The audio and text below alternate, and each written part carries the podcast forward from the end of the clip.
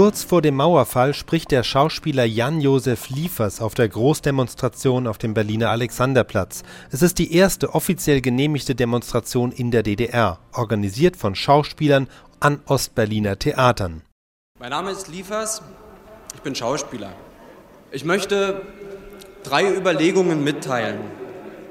In den letzten Wochen haben Hunderttausende Menschen auf den Straßen unseres Landes das Gespräch eingefordert.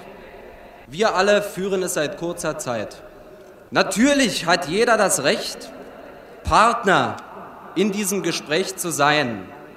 Aber ich meine, wir sollten darauf achten und uns verwahren gegen mögliche Versuche von Partei- und Staatsfunktionären, jetzt oder zukünftig, Demonstrationen und Proteste von Menschen unseres Landes für ihre Selbstdarstellung zu benutzen,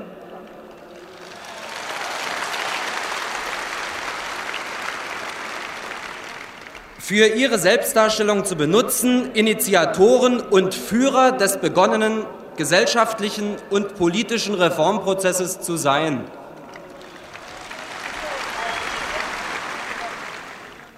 Der zweite Gedanke.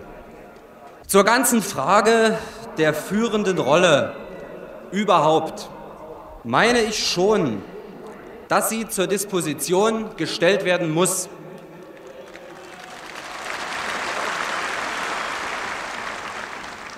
Zu Demokratie gehört für mich, dass keine gesellschaftliche Kraft allein diese Rolle okkupieren, noch sich um sie bewerben, sondern sie bestenfalls erringen kann.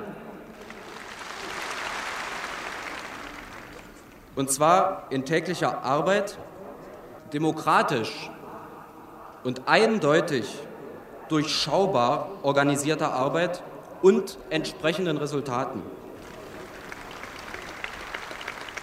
Solange die Spitze der SED nur auf unser aller Druck reagiert, kann meiner Meinung nach von führender Rolle nicht die Rede sein.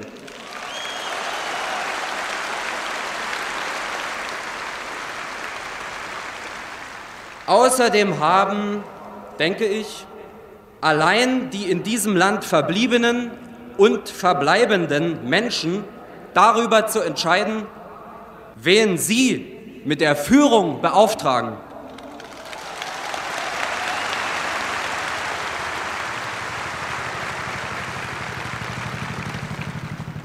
Und der dritte Gedanke, es ist richtig, jeden Menschen zu ermutigen, die durch die Politik von Partei und Regierung entstandene Krise in unserem Land durchzustehen.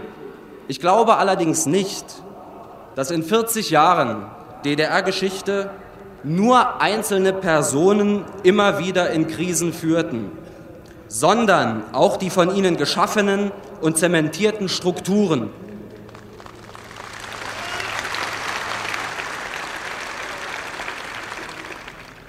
die vorhandenen Strukturen, die immer wieder übernommenen prinzipiellen Strukturen lassen Erneuerung nicht zu.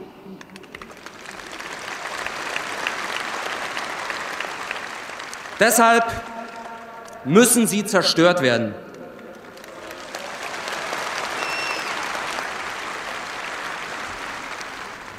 Neue Strukturen müssen wir entwickeln für einen demokratischen Sozialismus.